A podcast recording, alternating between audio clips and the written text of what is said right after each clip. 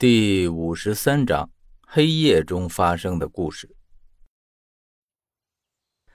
刘长乐眼前闪过户外用品店老板手机横屏切换到竖屏的一幕，于是就笑道：“哼，咱俩进店的时候，他在玩游戏，手机是横屏；抬眼看到咱俩后，他迅速退出游戏界面，手机转为了竖屏，偷拍了一张照片。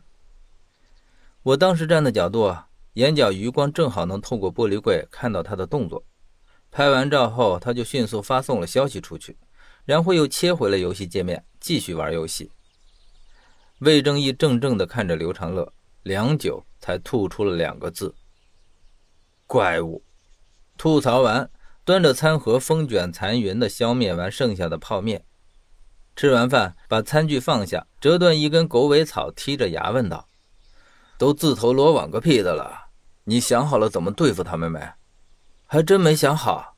刘成乐老实回答：“我猜他们后半夜就有动作，只是还没有想好怎么解决。是投降打入他们内部，还是抓住一个逼问情报？”哎，到时候看情况吧。魏正义跃跃欲试的道：“要是不敌，就投降认输；能打得过，就抓个倒霉蛋逼供。”夜幕已然降临。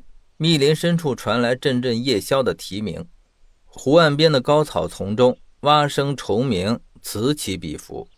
对岸灯火通明的天湖度假山庄，就像深山中的一块宝石般璀璨夺目。湖面足有一两公里宽，在这里放声呼喊，对岸也不一定能听得到，实在是杀人埋尸的绝佳场所。深山密林中走丢两个毫无户外经验的背包客，多正常。网友们看到补告，指不定还嘲讽几句浪费人力搜救。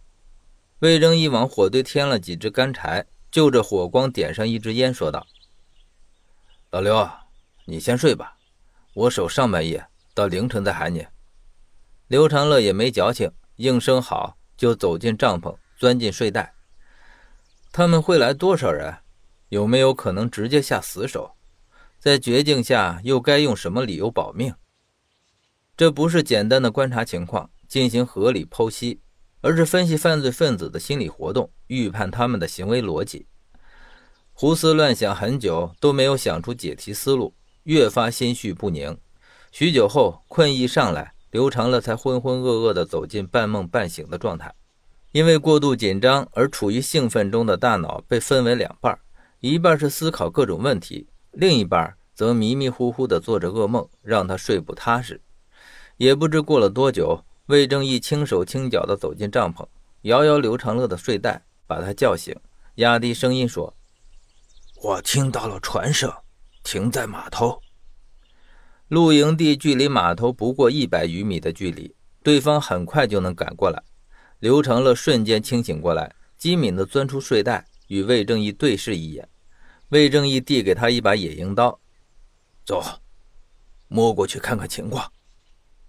两个人出了帐篷，刘长乐注意到篝火已经被水泼灭，湿漉漉的木炭堆腾起缕缕白烟，月光很亮，能清楚地看到波澜的深色水面，还有通往码头的小路。他紧握刀柄，只觉口干舌燥，心脏砰砰直跳，有种气血上涌的感觉。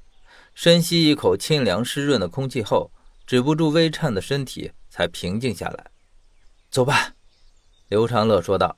魏正一猫下腰，借着灌木和水草的掩护，当前往码头的方向前去。刘长乐紧随其后，往前走出几十米后，拐过弯就看到了小码头的太阳能路灯下停着一艘快艇，上面站着三男两女，看样子像是游客。岸上有两个拿着手电接应的男人，他俩穿着同款式的蓝色冲锋衣，右肩的红色臂章上绣着“巡护志愿者”的字样。我操，逮到了！魏正义兴奋的道：“我就知道这个生态环境监测站一定有问题。耗子给猫送礼，一点也见不得光。”刘长乐没有说话，大脑飞速运转间，突然闪现出一个致命的问题：生态监测站才是虎穴，敌人没理由会来自度假山庄的方向。他伸手扯扯魏正义的手臂，如临大敌般的急声道：“老魏，不对！”左侧的灌木丛中忽然传来悉悉嗦嗦的响动，刘长乐猛然回头，一把猎枪已经怼到了他的脸上。端着猎枪的汉子出声道：“别乱动，敢动一下，俺就打死那个鳖孙儿。”枪是发射弹丸的散弹枪，近距离足够把人打成筛子。刘长乐扯扯一脸懵的魏正义，一把把手中的野营刀扔在地上，高举双手投降。灌木丛分开，走出了三个拎着砍刀撬棍的汉子，一个汉子手中还牵着只猎狗。恁俩倒是机灵，还知道跑。牵着猎狗的汉子嘲讽道：“在这深山野林里，往哪儿跑啊？跑得了吗？”